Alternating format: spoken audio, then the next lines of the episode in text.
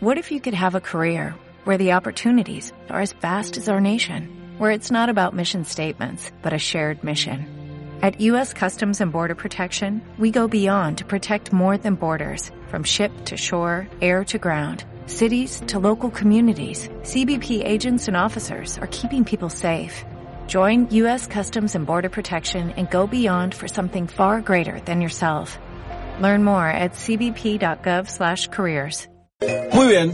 Eh, ayer por una choriciada tremenda no vino Alejandro Berkovich. ¿Por qué? Por una No me enteré de la choriciada. Espectacular. No, Una ¿Qué pasó? No, señores. No, cumpleaños su mujer. Sí, sí, Ah. buenas tardes, buenas noches. Buenas tardes, Bien, buenas noches. le mandamos un beso grande a Le regalaste quedarte, no trabajar 14.000 horas por día. No, bueno, un poco de eso y un poco una bicicleta también. Ay, qué Qué divino, lindo. Sí, sí, sí, porque soy así. ¿Haces números a la hora de regalar? Eh, y Decís, sie- uy, ¿cómo está la compra nacional importada? Siempre, Siempre. siempre, Yo miré para mudarme dos, cerca de 100 departamentos.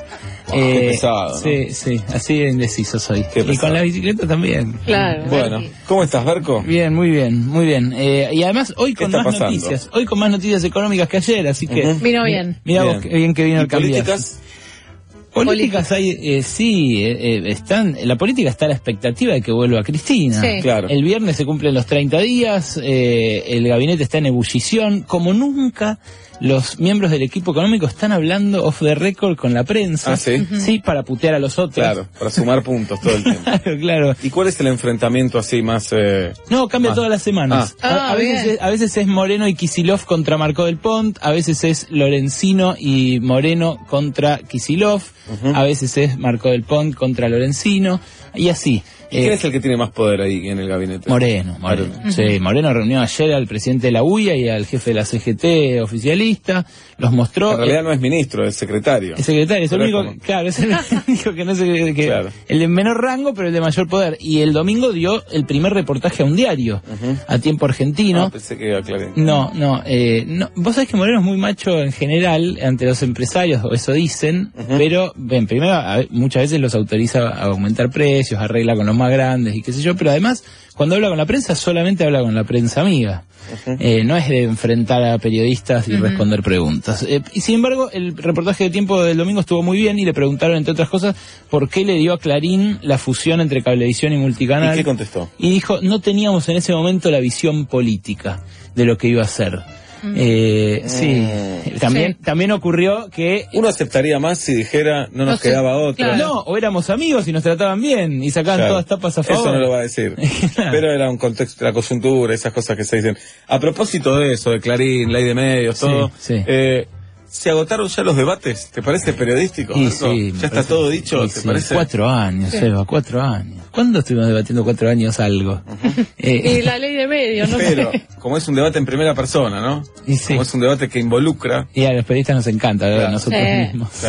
Sí. Pero no, no, en este caso no vengo a hacer eso, eh, sino a hablarte de temas que hacen a tu vida cotidiana y a la, y a la guita, al bolsillo. A ver. Eh, cada vez que escuches esta bocina que va a poner Nacho Sosa, se va a poner eh, un auto nuevo en las calles de la Argentina. Mirá. Durante octubre eh, Sí. se, se patentaron en el país más de Bueno, 80 Ahora no te puedo escuchar, estoy esperando la bocina. Sí. más de Sí. 87 mil autos en Ah. octubre, que son 4 mil autos por día hábil. ¿Y eso por qué? ¿Porque nos sobra la guita? 170 autos por hora o 3 autos por minuto, señores. Ahí tenés, el segundo. Ahí tenés el segundo. Sí. Y así va a ser eh, durante toda la columna. Mira, eh, la verdad hay varias razones. Ajá. Una es que eh, con lo que suben los autos, la inflación eh, de- de la- del auto que Se va acompaña- ajustando. Claro, se va ajustando y mucha gente dice, en vez de guardarme los pesos, eh, me compro un auto cero kilómetro hoy, que en general en la historia siempre fue... ¿Otro auto nuevo? Sí, siempre Ah. fue eh, alguna mala inversión comprar un cero kilómetro porque lo sacás de la concesionaria y pierde valor. Pero no estás Ajá. pagando más patente y esas cosas, por otro lado no se te va. Cuando es nuevo, Sí. se te Eso va. que empatás. Sí, sí, y cochera ni hablar. Claro. Cochera es cada vez eh, más caro en Buenos Aires y en los barrios eh, residenciales de alrededor.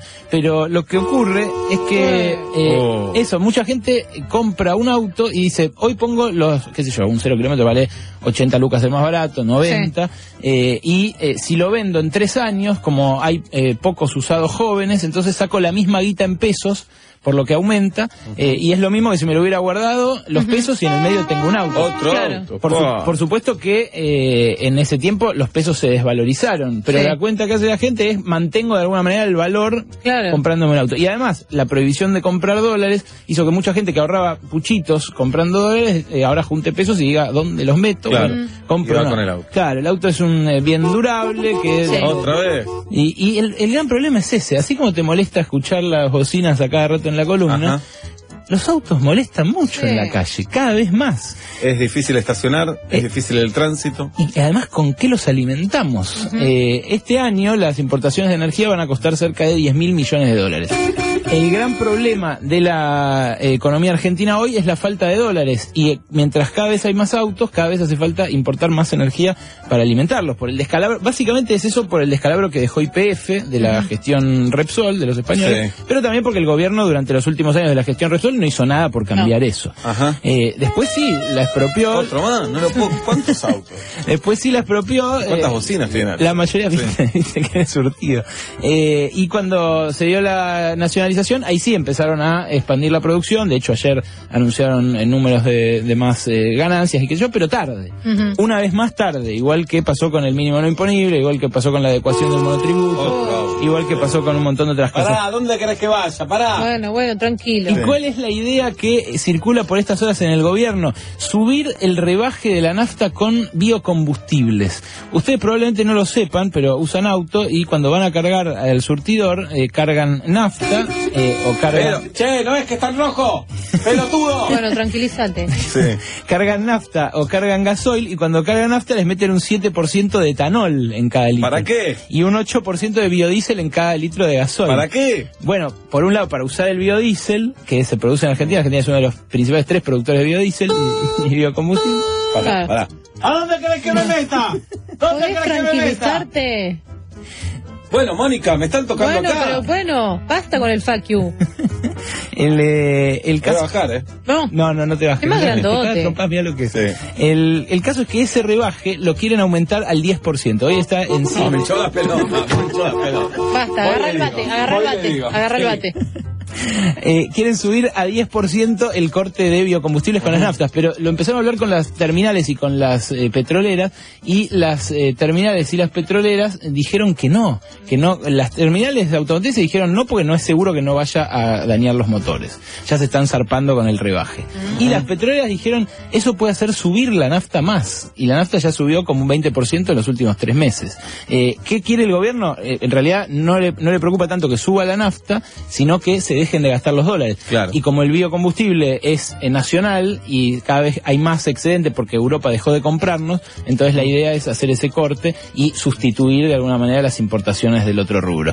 En definitiva, lo que te quiero eh, mm, presentar con esto es que eh, la falta de planificación en estas cosas genera desastres. Se pagan caras. sí. Claro, del mismo modo que eh, vender 6 millones de acondicionadores de aire durante la era kirchnerista fue bárbaro porque un montón de gente ahora no pasa calor, eh, también eso generó un cuello de botella energético increíble y una cantidad de pérdida de divisas también inconmensurable. ¿Por qué? Porque todos los compresores de los aire acondicionados se importan.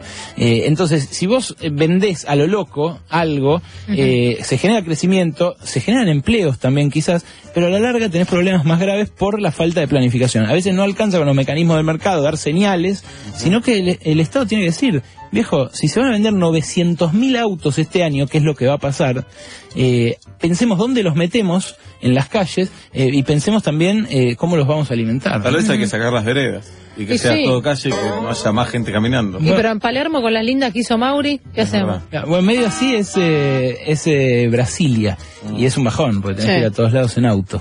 Eh, la verdad es muy difícil el tema de la planificación urbana del transporte. Ahora vamos a hablar del subte eh, y eh, en Capital hay un gran tema que yo se lo he preguntado a él, eh, no, esto que te digo no es porque esté ausente. El ministro de Transporte porteño es Guillermo Dietrich, que es el dueño... Guillo Dietrich. Sí, el Guillo, sí. Sí. Es el, eh, el que hasta ser ese, hasta ocupar ese cargo, era el eh, jefe de la principal concesionaria de autos de la ciudad. Sí. Pues, La concesionaria que más autos vendió en la ciudad. Dietrich. Sí. Eh, claro, el, el tipo cuando vos le decís esto, que en otros países estaría prohibido por conflicto de intereses, él dice, mira, yo hice las bicisendas, yo le quito espacio a la- en las calles a los autos, así que no me puedes decir nada. Sabe que los autos se venden igual.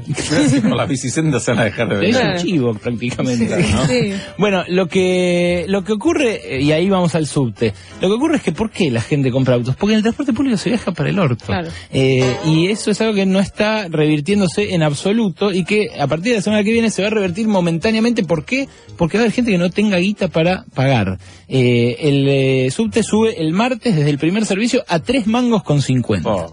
Te traigo malas noticias a vos que lo usas todos los días eh, y que nos estás escuchando. Eh, sube a 3,50 porque un juez que había fijado una cautelar para evitar esa suba de 2,50 a 3,50 eh, la levantó. Dijo que no había razones para impedirlo, que el gobierno porteño puede fijar la tarifa e inmediatamente, ni lerdo ni perezoso, Juan Pablo Picardo, el eh, presidente de SBACE, Subterráneos de Buenos Aires, anunció que sube a 3,50 el martes.